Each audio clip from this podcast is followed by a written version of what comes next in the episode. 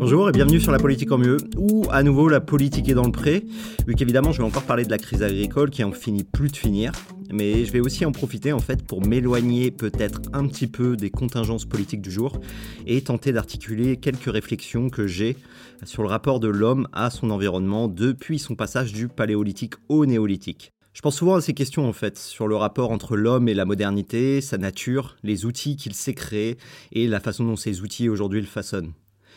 Mais revenons d'abord au sujet. Depuis la semaine passée et mon dernier édito, on a donc eu, comme prévu, les blocages de pas mal de villes comme Paris, mais aussi de nouvelles annonces de la part d'Atal qui semble avoir mis fin à l'expression la plus aiguë de la crise avec les barricades d'engins agricoles qui se sont arrêtées. Ouf, la France est sauvée, on va enfin pouvoir reprendre nos gros SUV et tracer à 130 km/h avec un bon 8 litres au 100. Et si ça, c'est quand même pas le signe que tout roule bien dans ce pays, alors je sais pas ce qui fait le bonheur. Comme on pouvait s'y attendre et ce qui me facilite quand même pas mal l'écriture de cet édito, bah le plus facile a été fait et le plus facile c'était de sacrifier les normes environnementales. C'était le plus facile parce que ça implique pas de coûts budgétaires pour un gouvernement qui est déjà très sous pression des agences de notation et parce que ça permet de pas remettre trop en question le logiciel européen du libre-échange ou changer nos habitudes de consommation. Macron a pu répéter que la France s'opposerait à l'accord Mercosur, mais ça paraît assez peu crédible quand on voit à quel point le reste de l'UE est derrière cet accord, et tout particulièrement l'Allemagne, qui fait quand même souvent la pluie et le beau temps sur l'Union. Donc je peux vous prédire qu'il y a quand même très peu de chances pour que cet accord n'intervienne pas au final. Et on nous le vendra en disant qu'il y a plein de garanties sur plein de trucs dedans et qu'on a gagné sur tel ou tel sujet important, que c'est un pacte vert, n'importe quoi. On va commencer par un petit résumé des mesures annoncées par Attal. Le principal recul est la mise à l'arrêt du plan Ecofito qui visait à réduire de 50% l'utilisation de pesticides d'ici à 2030 et ça intervient alors que l'État a déjà été condamné sur le sujet et donc que les conséquences pour la santé des Français et en premier lieu des agriculteurs ont été reconnues. Une autre demande de la FNSEA était d'avoir la tête de l'Office français de la biodiversité. Attal lui a donné sur un plateau puisque l'OFB sera désormais sous tutelle des préfets. L'OFB en fait était chargé de mener les inspections sur toutes les dimensions écologiques de l'agriculture. Le gouvernement a aussi obtenu de la part de Bruxelles la possibilité de ne pas appliquer aussitôt que prévu l'obligation de mise en jachère des sols. Il y a aussi par ailleurs une suspension du plan de cartographie des zones humides dont la moitié quand même a disparu depuis 1960 alors qu'elles sont essentielles pour que les écosystèmes tournent bien. Et à côté des mesures écologiques, on a aussi eu une enveloppe annoncée, on a le principe de souveraineté alimentaire qui devrait rentrer dans la loi, quoi que ça puisse vraiment vouloir dire, deux plus grands contrôles chez les industriels et centrales d'achat pour vérifier l'application de la loi EGalim, des aides à l'installation et à la transmission des exploitations et quelques autres broutilles. Mais voilà, la balance pouvait pencher d'un côté et elle s'est renversée sous son poids déséquilibré du côté du recul sur l'écologie en France. Grande nation écologique, comme l'avait voulu Macron durant la campagne de 2022, indiquant que son mandat serait écologique ou ne serait pas a priori est quand même bien parti pour ne pas être du tout. Alors, face à ce constat d'échec de la politique écologique, il y a deux attitudes à avoir. Soit on se dit que de toute façon, vouloir sauver les abeilles et éviter de mourir de la pollution, c'est un truc de bobo parisien déconnecté de la réalité du terrain des vrais Français qui, eux, ont des vrais problèmes, tout ça, tout ça. Soit on est déprimé et on se dit que le gouvernement a cédé face aux gros lobbies et à la pression des élections européennes. Mais je pense quand même que la réalité sur ces reculades constantes sur l'écologie, en permanence grande perdante de toutes les crises de l'instant, sont qu'une réponse en fait à notre nature profonde la plus primitive. Parce que c'est vrai que c'est toujours la tension bien résumée par Nicolas Hulot qui est à l'œuvre, la tension entre la fin du mois et la fin du monde. Mais la fin du mois gagne tout le temps pour une simple raison.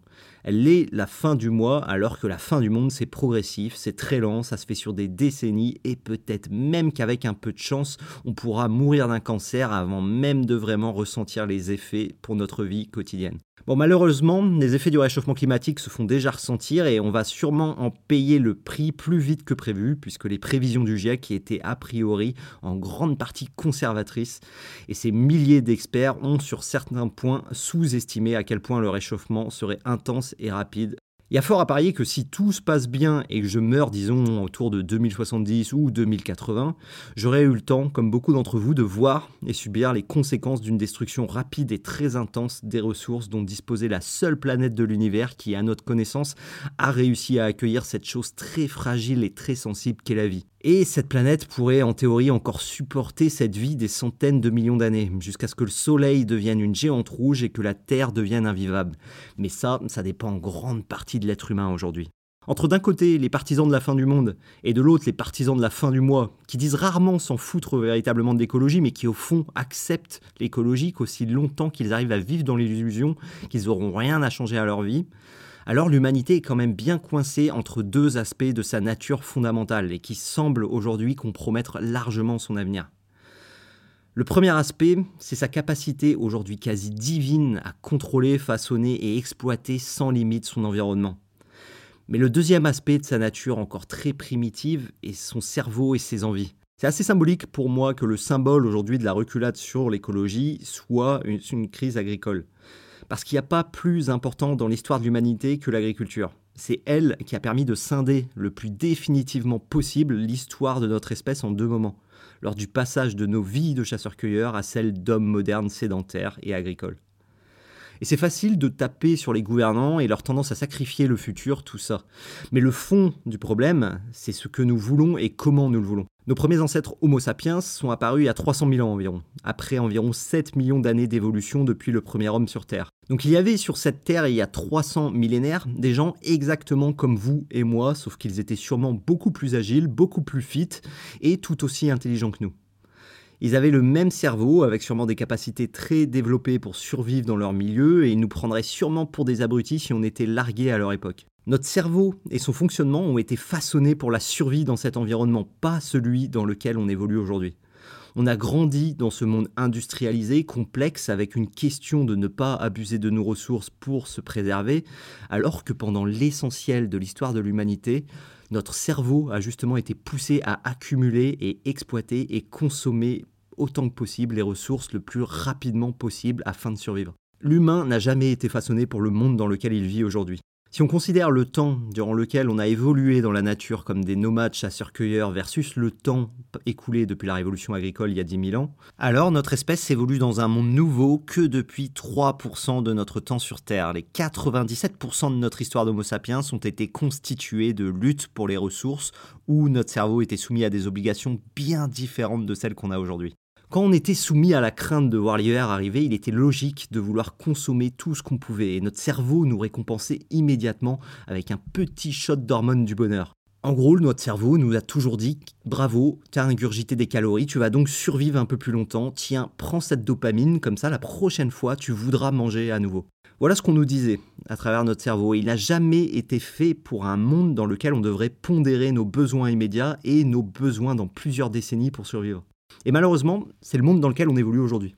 Parce que cette nature primitive, et c'est ce que nous montrent à chaque fois ces arbitrages sur l'écologie, ressort quand on privilégie notre intérêt à court terme en sachant très très bien qu'on sacrifie ce qui va nous arriver dans 30 ans, et qu'on sacrifie sûrement bien plus que ce que l'on gagne aujourd'hui.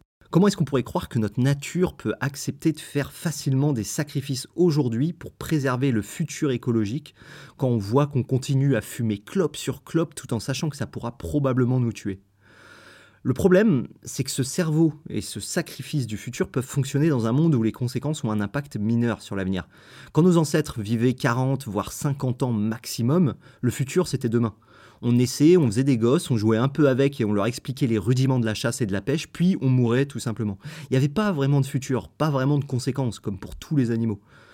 Mais avec la révolution agricole et bien plus encore depuis la révolution industrielle qui a commencé hier à l'échelle de notre histoire, nous nous sommes mis dans une position où satisfaire nos besoins d'aujourd'hui a un impact considérable sur notre avenir, voire peut le mettre en péril. Et c'est pas parce que le futur n'est pas encore arrivé qu'il n'est pas aussi réel que le présent. Si je vous mets une claque demain, puis que je reviens dans 10 ans et que je vous remets la même claque, est-ce que la claque de 2024 aura été plus réelle et plus douloureuse que celle de 2034 Absolument pas. Les deux sont tout aussi réelles, peu importe l'instant sur l'échelle du temps où elles se produisent. Mais on se retrouve aujourd'hui en fait dans un monde complexe et difficile à manœuvrer, où on doit concilier notre nature humaine qui nous a aidé à survivre d'hiver en hiver pendant 290 000 ans, en stockant peu, en consommant ce qu'on pouvait le plus vite possible, et où on était récompensé par ça. Et aujourd'hui, on doit la concilier, cette nature, avec ce monde nouveau que nous avons façonné très récemment, où la surexploitation des ressources risque de rendre de plus en plus compliqué de maintenir une qualité de vie aussi bonne que celle que nous avons pu avoir depuis des décennies. Et ces arbitrages constants pour le court terme, la facilité de l'instant présent face à la rigueur de l'avenir, on les retrouve encore une fois dans la résolution de la crise agricole. Et je pense que c'est encore un bon exemple pour démontrer que prendre du recul sur le monde et ce qu'il est, ça implique d'abord de prendre du recul sur chacun d'entre nous, sur ce qu'on est à titre individuel et sur notre nature la plus profonde. Et pour conclure cet édito plus mélancolique que politique, mais j'espère quand même pas plus chiant que ça pour vous, j'aimerais ressortir ces petits vers très sucrés du grand chat de Lamartine qui résume quand même beaucoup des situations les plus absurdes de l'humanité et qui renvoie encore aujourd'hui à cette tension humaine que j'ai voulu exprimer dans cet édito. Borné dans sa nature, infini dans ses voeux, l'homme est un dieu tombé qui se souvient des cieux. Merci d'avoir écouté cet épisode, n'oubliez pas de le noter, de partager autour de vous et de me suivre sur Insta et votre plateforme d'écoute. Je vous dis à la semaine prochaine.